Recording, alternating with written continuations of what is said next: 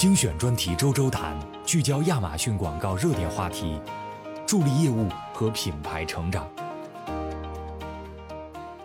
大家好，我是亚马逊广告团队的广告培训经理 Jessica。眼看着二零二零年就只剩最后的两个月了，在国内如火如荼的进行着购物节还有促销季的时候，海外市场也将迎来我们第四季度的重头戏，那就是海外购物季。那为什么说今年是一个特殊的购物季呢？除了因为今年全球疫情对人们生活还有购物习惯的影响之外，另外还有一个非常大的区别，就是在半个多月前，我们刚刚结束了亚马逊的 Prime Day，这是我们首次将 Prime Day 从第二季度推迟到了第四季度。而在往年的时候，第四季度的购物季高峰一般都是从十月底才开始起头。那么现在呢，Prime Day 的冲刺刚刚结束，紧接着我们要很快迎来 Black Friday 和 Cyber Monday 的重头购物节。所以这连绵不断的购物季啊，将很大程度的去帮助推动我们卖家的业务增长，同时呢，拉动品牌和消费者之间的互动。那我们回顾一下二零一九年的购物季，中小型企业呢，在去年第四季度的购物季期间，有着蓬勃的发展。独立的第三方卖家，主要是中小型企业，他们在假日购物季的全球商品销量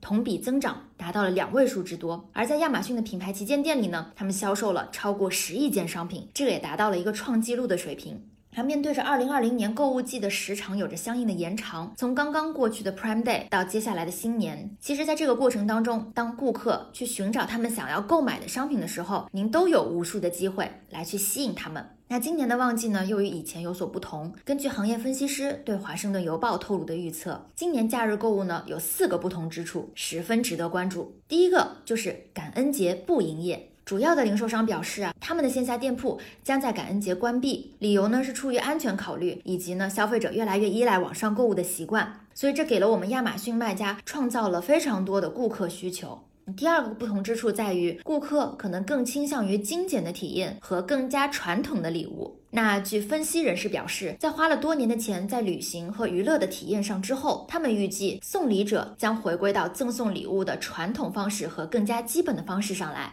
第三个不同呢，是针对消费品类的，顾客可能倾向于更大、更贵的玩具。随着家庭花更多的时间在家里活动，而不是去电影院、剧院或者迪士尼乐园，所以他们会把这些钱更多的花在家里的娱乐上，比如说买玩具，让孩子们玩个够。那么最后一个不同，也就是最显著的，就是假日购物将会提前很多。我们知道，客户往往会在十月份初期开始进行他们的假日购物。那预计今年呢，也会有提前开始购物的行为。有多家零售商都表示，他们将在今年早些时候就开始进行假日的促销活动。而这个促销提前的原因，可能是一美国总统的大选；第二个，尽量去避免人流高峰，避免给员工或者顾客带来一些潜在的风险。那第三个原因呢，就是我们 Prime Day 的日期有所调整。除了十月中旬刚刚过去的 Prime Day，接下来最值得关注的，当然就是十一月二十七日的 Black Friday 和十一月三十日的 Cyber Monday 了。对于黑色星期五和网络星期一，亚马逊会向顾客推出促销和秒杀的活动，所以呢，也有许多顾客都会借此时机来购买一些圣诞礼物等产品。由于黑色星期五、网络星期一期间购物的兴趣会有不断的高涨，那这个期间呢，我们广告的展示量也会往往更高。这个购物季是全球性的，不仅仅限于美国，所以当顾客开始研究、考虑和购买全球的商品的时候，您都有机会去展示您的品牌和商品。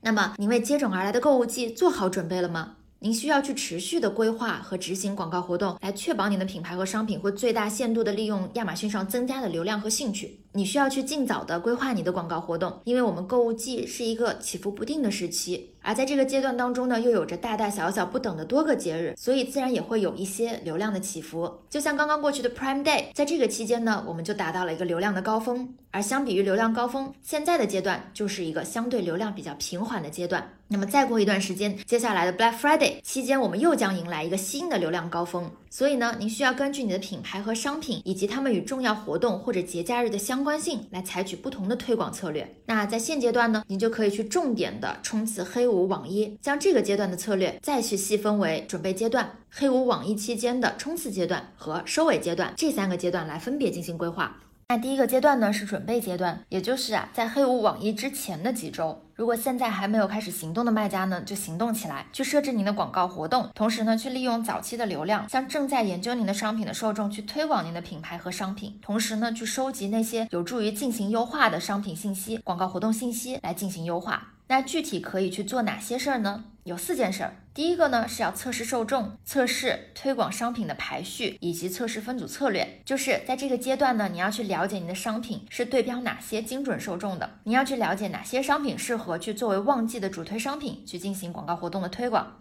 以及您要去确定您的这个商品啊，采取什么样的分组策略，能够最大化的去吸引精准的流量。那第二件事呢，就是去测试您的这个自定义的标题、特色图片，还有品牌旗舰店布局的一些图片，还有文案的策略，去测试一下哪些图片和文案会更加吸引人，能够提高你的转化率。那第三件事呢，就是要测试那些用于。这个品牌、品类、商品、竞争对手，还有匹配类型的一些关键词的策略，然后呢，去测试好一些关键词，并且呢，针对表现比较好的关键词，去提高竞价，获得展示量的提升，来进一步带动销量的提升。那第四件事儿也是最最不能忘记的，就是在这个旺季期间呢，您要将预算去提高，将预算调整为比每日平均的广告活动支出要高出至少百分之两百，来防止错过一些潜在的销售机会。而在第二个阶段，也就是黑五网易期间，您可以去专注于转化想购买促销商品，或者是与您商品类似的商品且有品牌意识的受众。但是不要忘记的是，你也可以借此大好时机啊，来吸引更多潜在的顾客去查看您的广告，从而去建立你的品牌知名度和影响力。那这期间呢，记得三个查看，一个是记得查看您前期活动和准备阶段的结果，去根据可行的内容来调整文案，还有一些旗舰店的布局。第二个呢是，如果你有站外的推广活动，去记得查看 Amazon Attribution 的结果，相应的来调整广告活动。第三个呢是你要查看先前的主打的广告活动，来根据这些活动的结结果，相应的去调整你黑五网易期间的一些预算。那第三个阶段，也就是在节日之后的收尾阶段呢，我们要把重点放在重新吸引在重要活动或者节假日期间与您的商品或者相关的商品或品类进行过互动的这些受众，来保持一个销售的势头。那你要记住的是。最好让广告活动开展尽可能长的时间，来确保您的顾客始终都会看到您的广告。那你也可以根据准备阶段和先前的一些主打活动的结果来调整关键词，也可可以为后面的假日季继续调整你的品牌旗舰店的装修。然后呢，根据广告活动去进行变化和调整，重新优化调整你的广告活动预算。